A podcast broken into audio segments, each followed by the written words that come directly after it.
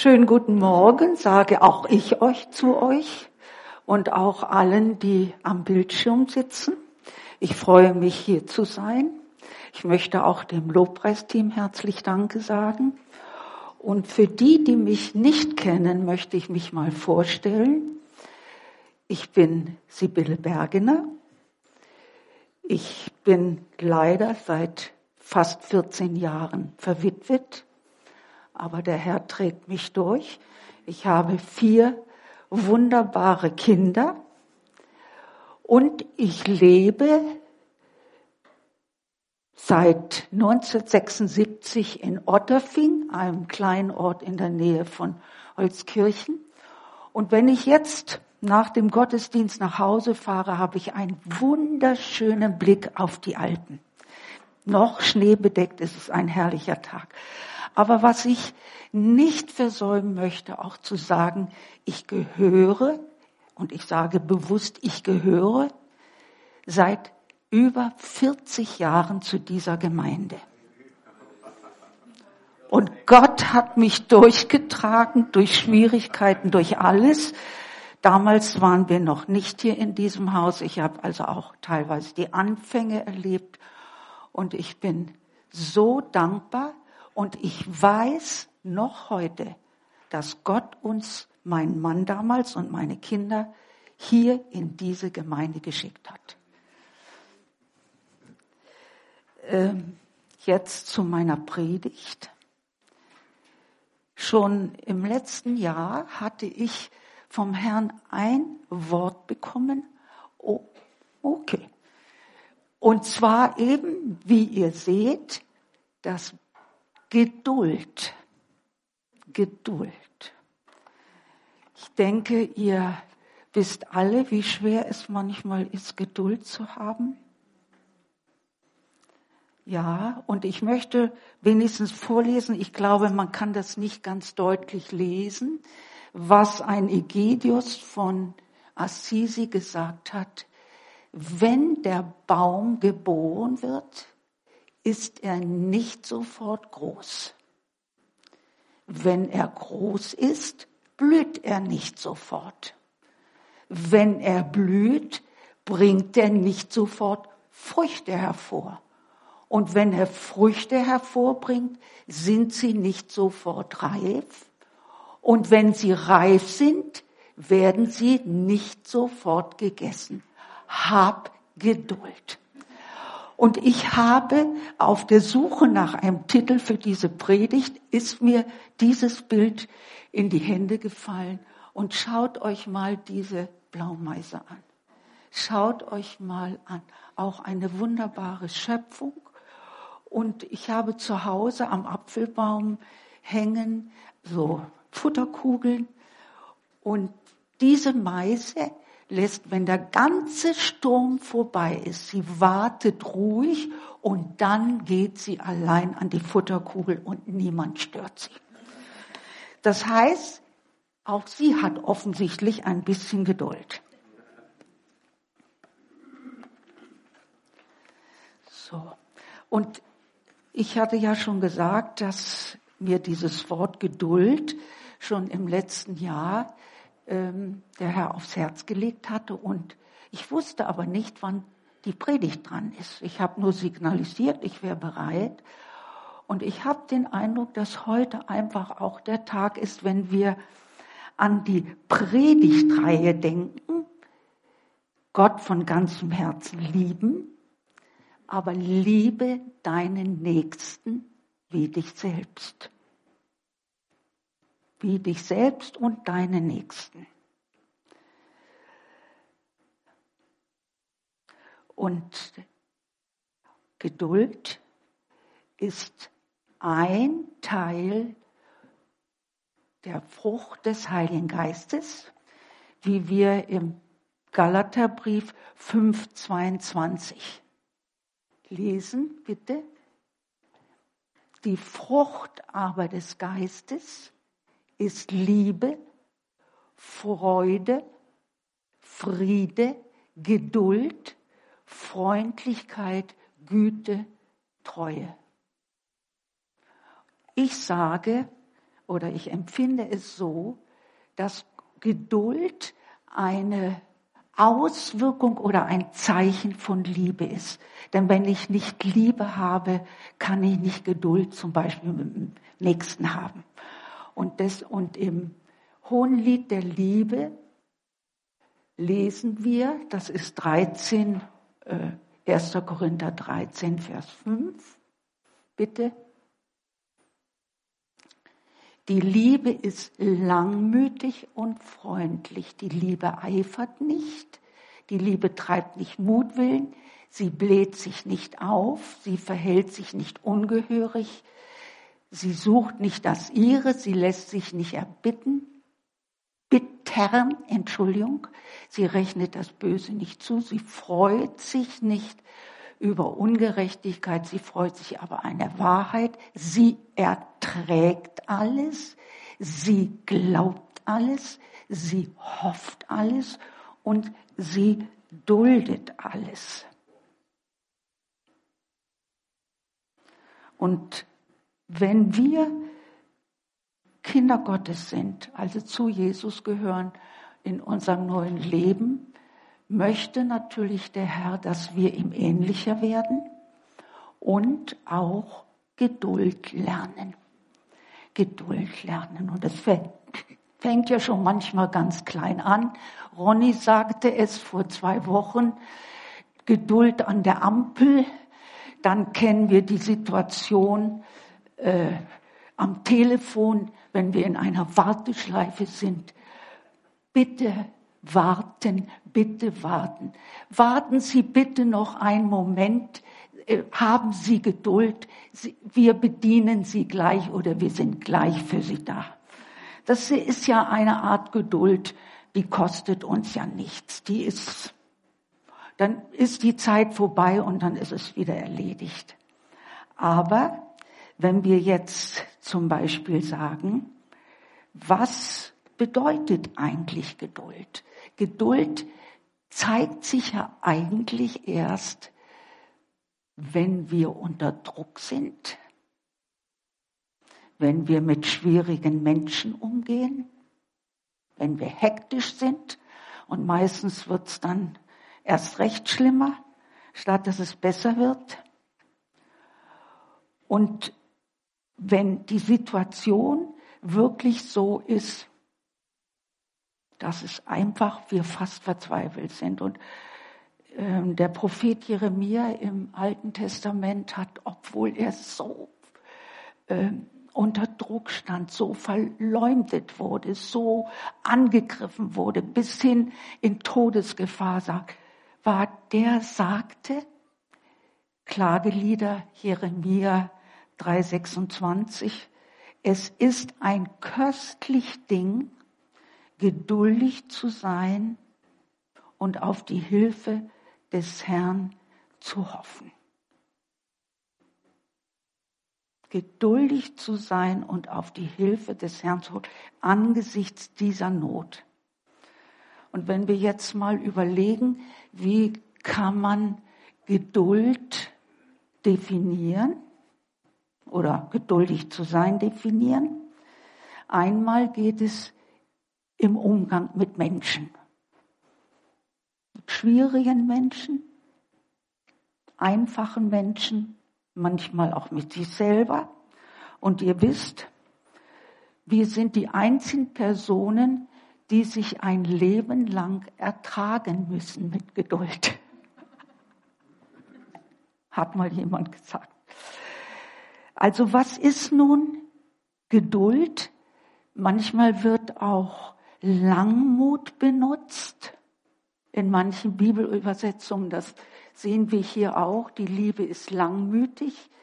Das ist ein altes Wort und es wird im griechischen Text der, äh, des Neuen Testamentes immer benutzt ähm, mit Menschen, um, mit, im Umgang mit Menschen. Oh, da ist wieder was. Oh, die Technik. Ist da irgendwas okay? Nicht okay? Ist okay. Ach, ich dachte, die Technik ist okay. Entschuldigung.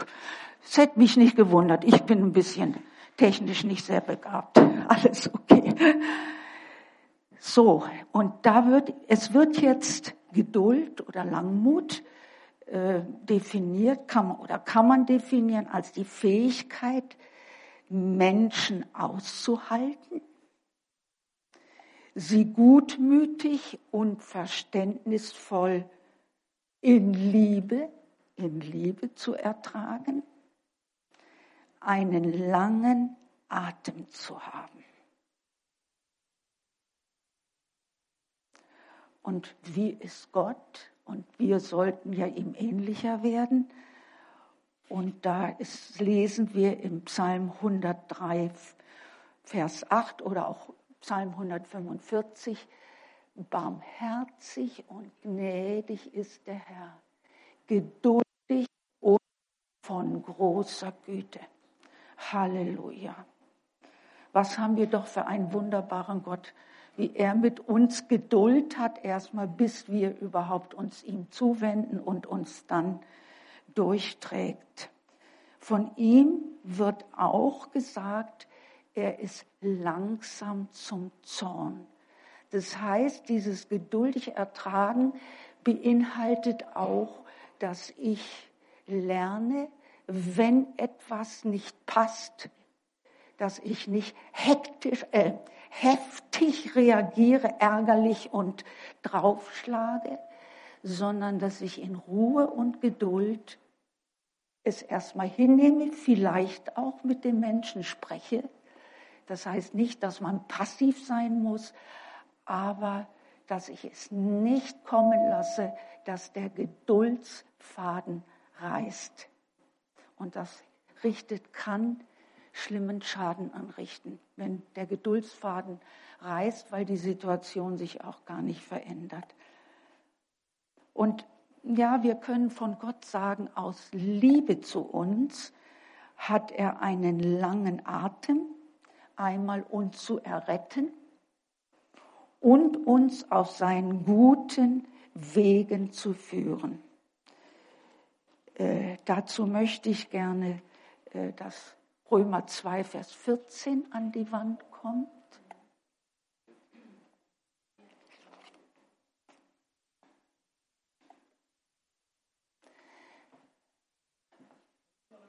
Nee, das ist es nicht.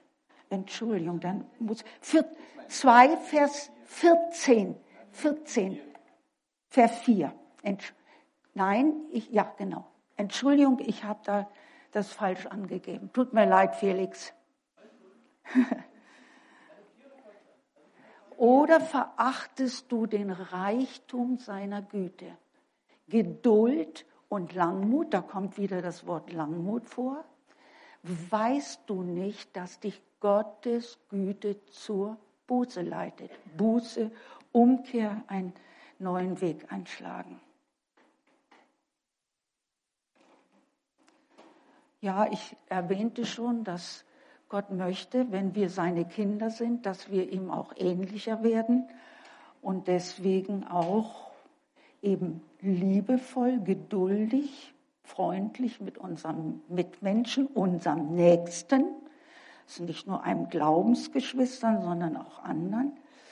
Allerdings schreibt Paulus hier speziell, Entschuldigung, an die Gemeinde, 1. Thessalonicher 5, 14 bitte. Wir ermahnen euch aber, liebe Brüder, weist die Unordentlichen zurecht. Da ist nicht gemeint die Menschen, die im Haushalt unordentlich sind, sondern die ein leichtsinniges Leben führen. Tröstet die Kleinmütigen, tragt die Schwachen, seid geduldig gegen jeder Mann gegen jedermann.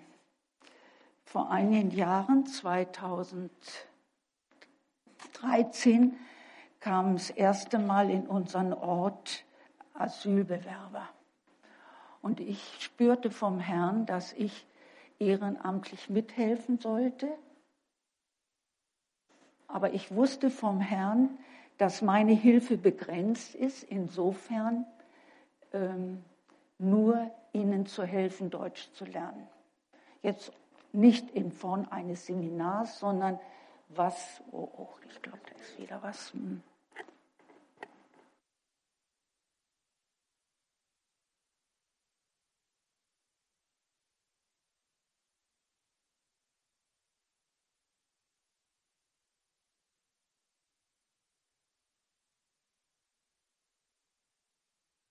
Ihr seht, auch da muss man Geduld haben. Ist okay?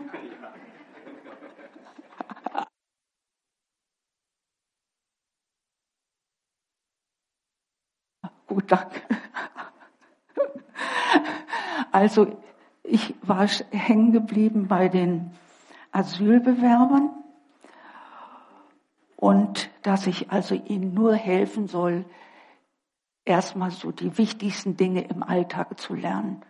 Also auch Besteck zu lernen, Geschirr oder alles Mögliche. Das waren ja Menschen, damals hauptsächlich aus Syrien, waren wirkliche Kriegsflüchtlinge äh, aus Afghanistan, die keine andere Sprache als ihre eigene Landessprache, ihre eigene Muttersprache sprachen. Das heißt, du musstest dir vom Herrn zeigen lassen, wie kannst du ihnen Dinge nahebringen, indem ich dann mal zum Beispiel einen Korb mit Geschirr, Besteck oder was auch immer gebracht habe. Bilderbücher, Kinderbilderbücher äh, genommen habe und ihnen anhand der Bilder gezeigt habe, das ist das, das ist das. Aber ihr könnt euch vorstellen, dass man da viel Geduld braucht. Manche waren sehr willig, andere weniger. Ich merkte, dass die Frauen eigentlich williger waren. Aber das hieß nicht, dass sie pünktlich kamen, dass sie auch wirklich das ernst nahmen, was ihnen angeboten wird. Und ja, es war einfach, aber wenn man mit Liebe und Geduld diesen Menschen entgegentrat, dann waren sie willig und ich lockte sie auch immer ein bisschen mit einem Schokoladenbonbon. Das fanden sie natürlich ganz toll. Sie fanden auch ganz toll, äh, wenn wir von der Hoskirchner Tafel ihnen Sahnetorte und sowas was mitgebracht haben. Und ein besonders schönes Erlebnis war, dass ich auch ein Schulmädchen äh, einmal in der Woche begleitete. Mir war einfach neben all den anderen Sachen nicht drin, ähm, die sehr verängstigt, auch sehr misstrauisch war, sehr abwehrend. Aber mit der Zeit wurde sie zutraulicher und das Schönste war, als ich sie eines Tages in den Arm nehmen durfte und sagen durfte, ich mag dich, du kannst das, du schaffst das. Und das, das ist so wunderbar. Und ich sage, es lohnt sich, geduldig zu sein, zu warten und nicht das Handtuch zu werfen. Natürlich kostet es uns was. Und wenn man sich vorstellt, diese Menschen mussten ja selber miteinander geduldig sein in diesem Haus. Das war eine ursprüngliche Frühstückspension. Äh, das, da lebten Familien in einem Raum mit Badezimmer, einem kleinen Badezimmer und Toilette. Und da ist auch manches ging da ab, weil es ja, ich weiß nicht, fünf, sechs Nationen waren. Aber preis dem Herrn, es ist möglich. Das ist jetzt dieses Erdulden, Ertragen Menschen gegenüber. Aber es gibt noch dieses, dieses andere Geduld haben, die Fähigkeit im Sinne von dulden, erdulden, ausharren unter schlimmen Bedingungen wie zum Beispiel in Verfolgung. Wir wissen, was verfolgte Christen alles durchmachen. In Krankheit. Und da kann mancher von euch sagen, wie, wie schlimm es ist. Auch als Angehöriger die Krankheit meines Mannes damals mitzutragen. und nicht aufzugeben. Und Gott immer wieder sagen, ich hoffe auf dich. Du hilfst mir. Und er hat mir immer gesagt, ich, du brauchst nicht mehr zu ertragen oder als du tragen kannst. Und das war so ein Trost auch. Und wir wissen, dass Gott mit uns ist. Nicht nur, dass wir da alleine durch müssen, sondern wir haben auch einander als Geschwister. Und da brauchen wir einander, wenn jemand in Not ist, in Krankheit. Krankheit, ihr wisst, dass wir ja auch ein Gebetsteam haben, was zu Hause betet für euch, die ihr Gebet haben wollt oder auch hier nach dem Gottesdienst. Und ja, Ängste. Paulus spricht auch oft von Leid, Not, Ängsten. Und wenn wir allein an Jesus denken, was er aus Liebe für uns erduldet hat. Was hat er aus Liebe für uns erduldet? Er hat sich aus Liebe und freiem Willen hat er sich ans Kreuz schlagen lassen und damit den Sieg, Tod, Sünde und Krankheit errungen. Und wir sollten nie vergessen, ihm dafür zu danken. Halleluja. Ja, und immer wieder merken wir, wenn wir offen sind für das Reden des Heiligen Geistes, dass er uns eben tröstet, dass er uns ermutigt, dass er uns stärkt. Manchmal sogar eben ein ganz persönliches Wort, wie ich eben gesagt habe, dass er uns nicht mehr zumutet, als wir tragen können. Und eben nicht verzweifeln. Und deswegen möchte ich, dass Felix, du Hebräer 10, Vers 35 und 36, werft euer Vertrauen nicht weg, welches eine große Belohnung hat.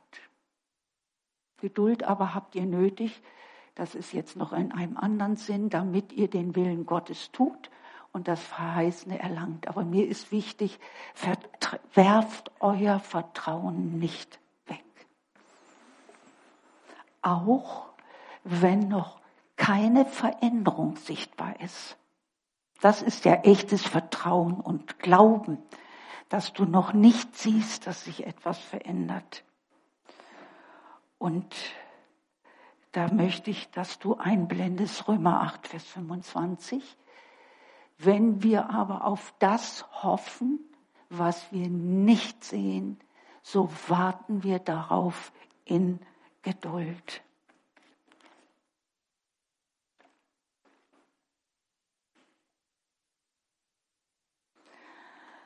Ich möchte euch ganz kurz von einer Frau, der Corrie ten Boom, erzählen, die für mich ein ganz großes Vorbild ist. Sie stammte aus einer holländischen Uhrmachermeisterfamilie und sie hatten ein besonderes Herz für das Volk Israel und versteckten in der Nazizeit, versteckten sie Juden, um ihnen auf welche Art auch immer zur Flucht zu verhelfen und sie wurden verraten und Cory und ihre Schwester Betsy mussten ins Konzentrationslager. Und aus Berichten vom Holocaust und dergleichen wissen wir, was diese Menschen in einem KZ, äh, in dem Falle Ravensbrück, was solche Menschen erleiden mussten.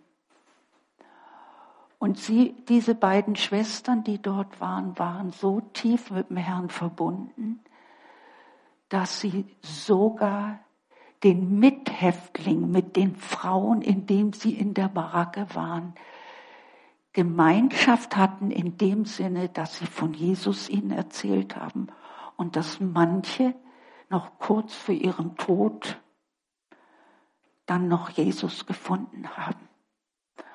Und in einem Bericht von, von der, äh, über die Corrie ten Boom steht auch, dass ein Ereignis, dass als sie morgens zum, zum Appell antreten mussten, das mussten sie ja jeden Morgen in der Früh, dass einmal eine Lerche aufstieg und ihr Lied trällerte und dass das sie als Zeichen, als Liebeszeichen von Gott gesehen haben.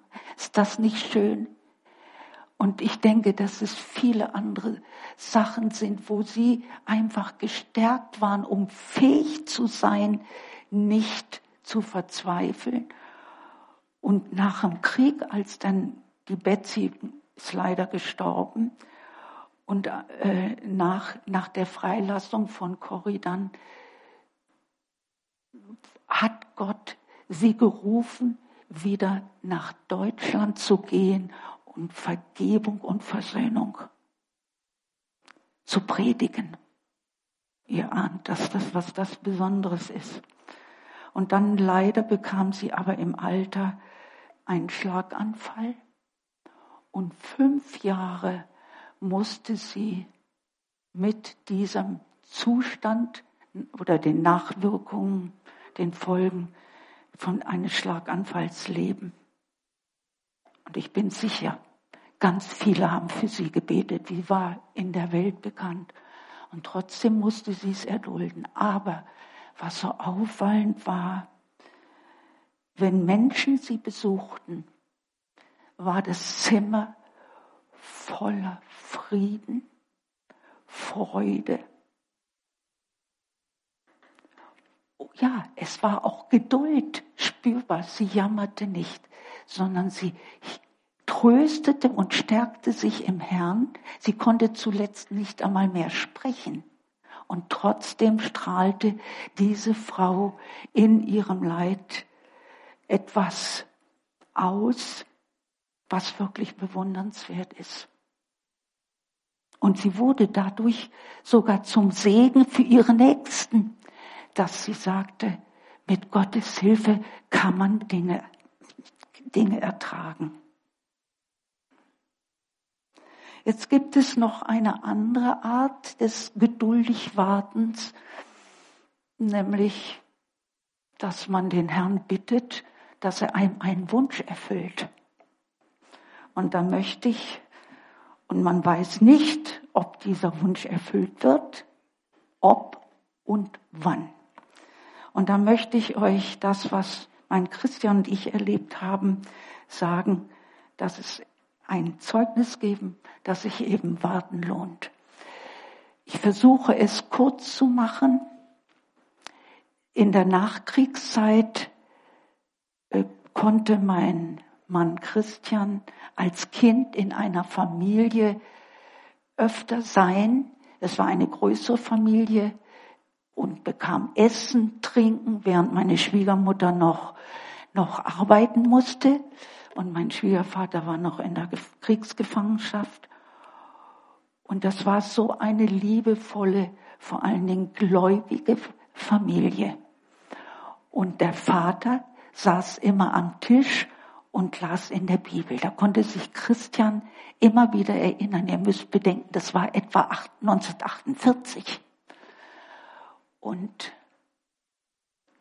er wusste nur, kannte, erinnerte sich an den ältesten Sohn dieser Familie, mit dem mein Christian morgens vor der Schule zur Andacht in der evangelischen Kirche war. Und das heißt, Gott hatte da schon einen Samen in ihn hineingelegt, aber dann äh, war die Möglichkeit, dass meine Schwiegermutter mit zwei ihrer Kinder ähm, nach in Westen gehen konnte, denn dieser Ort war in der Nähe von Leipzig, also in der ehemaligen DDR. Und das verflog natürlich alles, was der Herr hineingelegt hat, wurde zugedeckt. Und dann 1978, 30 Jahre später, hat mein Christian dann zum Herrn gefunden und ganz bewusst sein Leben übergeben.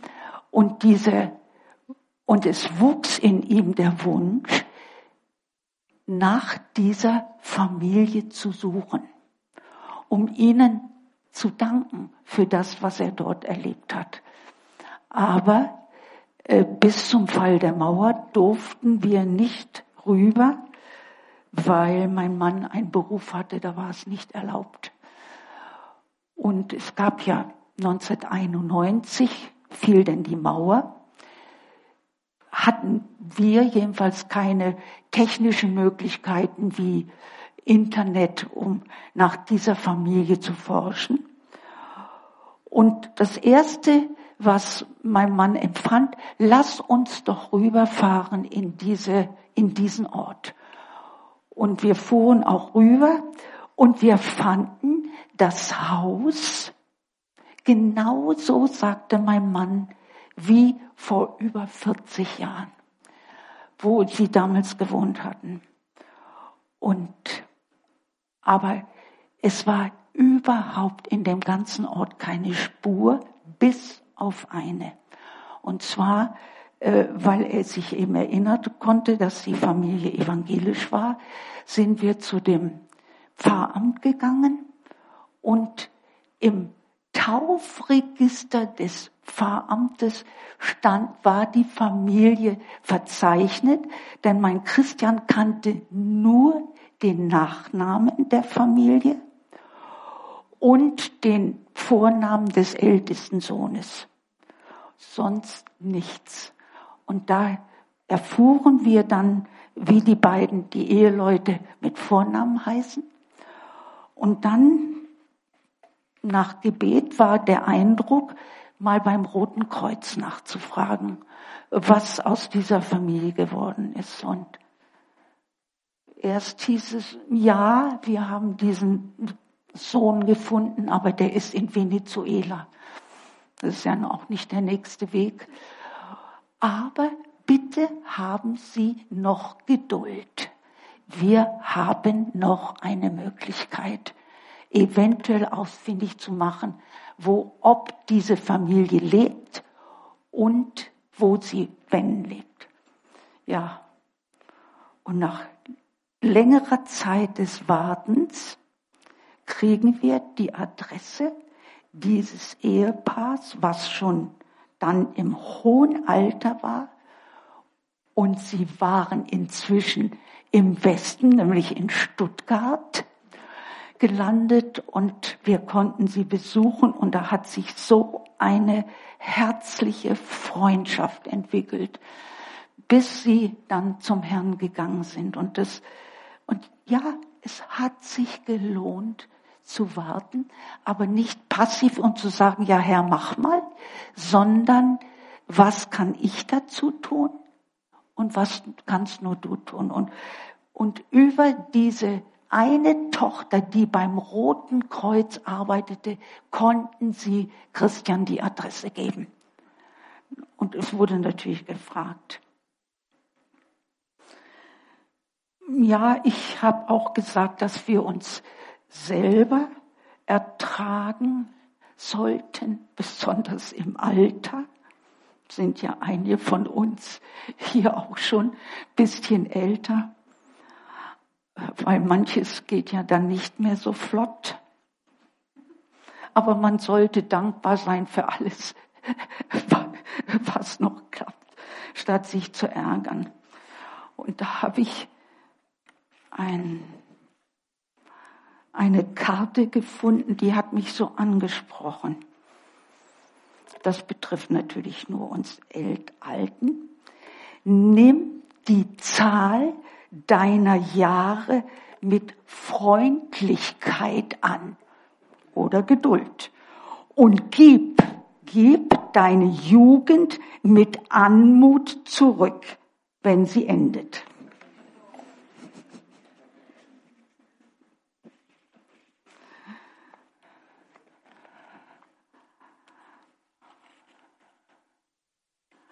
Und wir sehen eben, dass auch so wichtig ist, dass wir immer wieder auch den Herrn bitten, dass er uns hilft, der Heilige Geist uns hilft, auch was wir eben in solchen Situationen tun können. Und wir dürfen auch dankbar sein für die Ermutigung und Gebete von Geschwistern.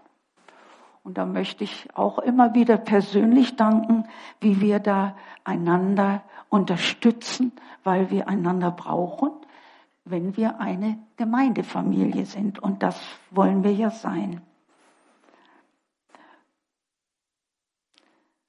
Und dann möchte ich noch auch sagen, wo wir viele von uns Geduld haben müssen, nämlich dass wir geduldig warten müssen auf die Bekehrung von unerretteten Familienmitgliedern.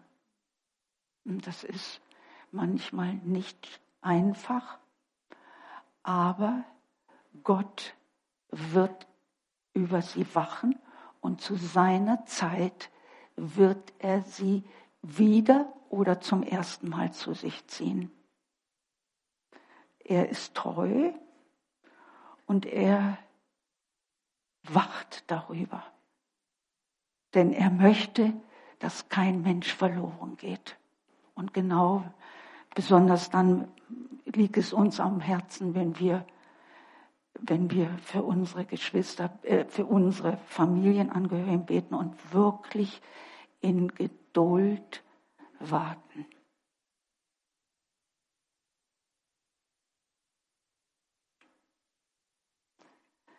Dann, was ich nicht vergessen möchte, auch zu sagen, dass wir in Geduld darauf warten dürfen, dass der Herr seine Verheißung, was auf dieser Gemeinde liegt, auch hundertprozentig erfüllt.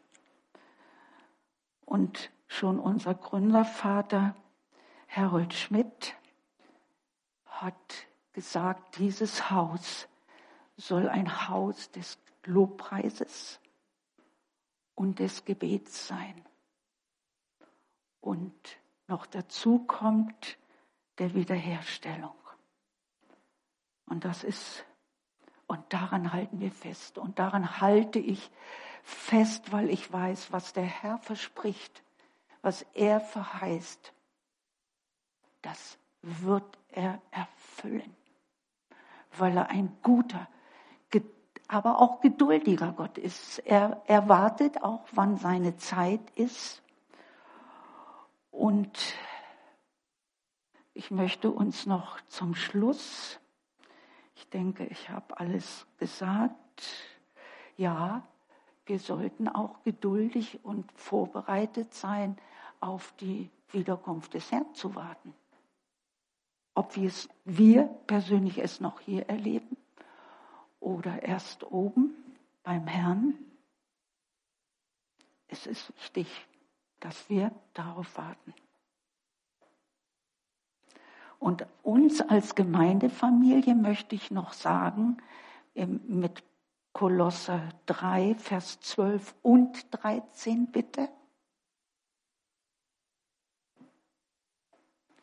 So zieht nun als die Auserwählten Gottes, und das sind wir, wenn wir unseren Weg mit Jesus gehen, als die Heiligen und Geliebten herzliches Erbarmen, Freundlichkeit, Geduld, nee, Demut, Sanftmut, Geduld.